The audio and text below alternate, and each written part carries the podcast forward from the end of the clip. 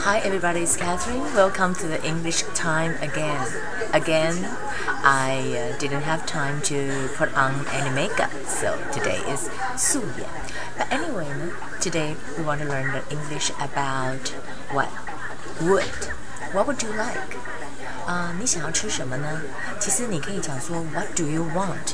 可是 What do you want 不够礼貌，我们就讲 What would you like？Would you？ 不要念 would you 哦，因为那个 w o u l d 的 would 跟 you 连在一起，变成是 would you 这样子一个念法。Okay, here it is. Would you like? Would you like? That would be the topic today. Okay, for example, I ask you, what would you like for dinner?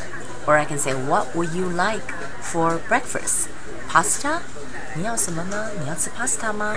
你的 answer 说 No, I don't like pasta. Or you said No, I don't like pasta very much. Or you said uh, I don't want any dinner. No, I don't want any dinner yet because I'm full. I'm not that hungry. Okay, and then there's another question. What would you like to drink? 比如说你到了一个餐厅啊，或者说呃到朋友家，他们不会问你说 What do you like to drink？你用用 What would you like to drink？你这样比较礼貌。What would you like to drink？你可以说 Iced tea，Iced tea will be fine。Coffee will be fine，或者说 iced tea if you have any，就说如果呢你有 iced tea，我就喝 iced tea 好了，这是一个礼貌的回答法哈。那也可以说 no thanks，no thank you，或者说 no thanks，I'm fine，加一个 I'm fine，好像觉得好一点，就说哦不用了，我 OK 啦，我我不用哈。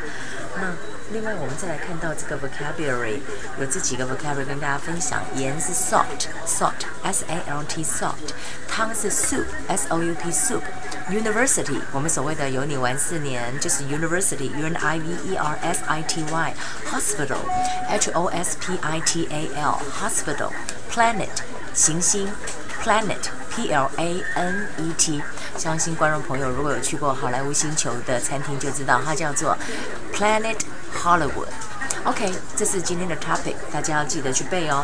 在这里再来问就，要记得要用 would 来问。What would you like to have? What would you like to drink? What would you like to eat for dinner, for breakfast, or what would you like to eat for the lunch break?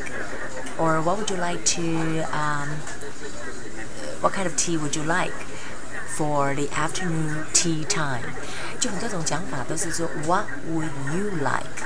Or you can pronounce it as What would you like? Okay, that will be the short lesson for today. I'll see you guys tomorrow.